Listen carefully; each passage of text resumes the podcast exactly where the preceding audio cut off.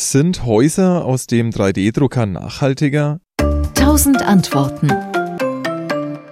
Die Industrie verspricht es jedenfalls. Also nur kurz, worum es geht. Es geht um Häuser, die man wirklich ausdruckt, also eine Zementmasse, die eine Maschine in der gewünschten Form ausspuckt, so wie 3D-Drucker im Kleinen das ja auch können mit Plastik, nur im Großen eben mit Zement.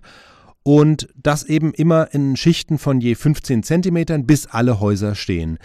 Ein Verkaufsargument ist dabei vor allem die Flexibilität. Also das ist eigentlich das Wichtigste. Man kann die Formen des Hauses nach Belieben gestalten. Man kann abgerundete Ecken auch in den Innenräumen leichter erzeugen. Es geht relativ schnell. Und solche Häuser gibt es auch schon, wenn auch nicht viele. Optisch sind sie im Moment noch Geschmackssache, aber da wird es sicher noch eine Entwicklung geben. Und das ist ja jetzt auch nicht das Thema. Denn die Frage war ja jetzt die nach der Nachhaltigkeit.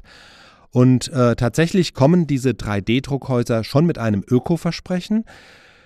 Denn gegenüber einem herkömmlichen Massivbauhaus verbrauchen sie zum einen weniger Material. Das liegt daran, dass das Druckmaterial direkt vor Ort angemischt wird und zwar immer nur so viel, wie auch benötigt wird. Im konventionellen Bau, da fahren ja Lastwagen den Beton zur Baustelle, der wird verarbeitet und dabei bleibt immer ein sogenannter Restbeton übrig, den man dann irgendwie anderweitig verwenden kann oder eben auch nicht.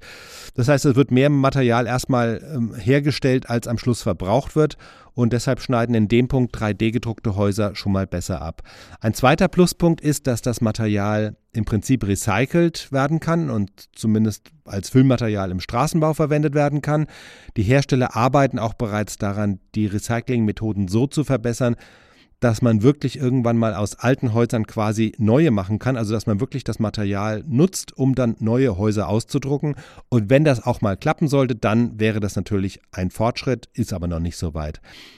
Insgesamt muss man sagen, auch wenn das Material effizienter genutzt wird oder sogar irgendwann recycelt wird, besteht es trotzdem zu einem erheblichen Teil aus Zement und das ist ökologisch schon ein Haken.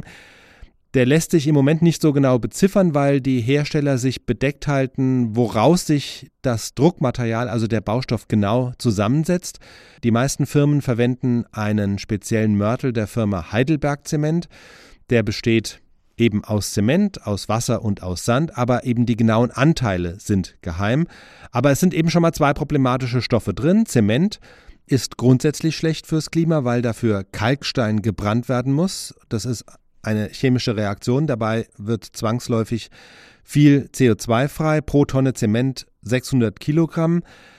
Die Industrie arbeitet zwar daran, äh, Zement klimafreundlicher herzustellen, aber das wird noch ein bisschen dauern, bis es soweit ist. Und dann der Sand. Äh, Sand zu verwenden ist auch nicht optimal, denn es gibt weltweit eine so große Nachfrage nach Sand für die Bauindustrie auf der ganzen Welt, dass dafür Küsten- und Flusslandschaften zerstört werden mit massiven Folgen für die dortigen Ökosysteme. Jetzt muss man fairerweise aber eben sagen, bei herkömmlichen Massivbauten ist das genauso. Also da sind die Probleme mit Sand und Zement mindestens genauso groß. Und wenn sich 3D-gedruckte Häuser effizienter bauen und besser recyceln lassen, dann dürften sie ökologisch einen Vorteil haben gegenüber herkömmlichen Massivbauten, wie gesagt, immer mit der Unsicherheit, dass das Material nicht in allen Einzelheiten bekannt ist. Fazit ist also, gut möglich, dass 3D-gedruckte Häuser ökologisch besser sind als klassische Massivbauten. Was ich jetzt ganz außen vor gelassen habe, ist der Vergleich zu Holzhäusern, denn zumindest was Sand und Zement betrifft, sind die viel besser fürs Klima und können sogar CO2 speichern. Es wäre jetzt aber auch falsch, Holzhäuser pauschal als äh, ökologisch besser hinzustellen. Da kommt es auf viele Details an, die jetzt hier zu weit führen würden. Aber ein Punkt ist zum Beispiel auch, wie lange am Ende so ein Haus hält. Und dazu gehört nicht nur, wie stabil es ist, sondern auch, wie lange Menschen darin wohnen möchten. Das ist ja auch ein Faktor bei der Nachhaltigkeitsfrage. Wie viel Aufwand kostet das Bauen im Verhältnis zu wie viel Jahre Wohnen? Und da gibt es einfach bei den Häusern aus 3D-Druck zu wenig Erfahrungswerte bisher. SWR Wissen. Tausend Antworten.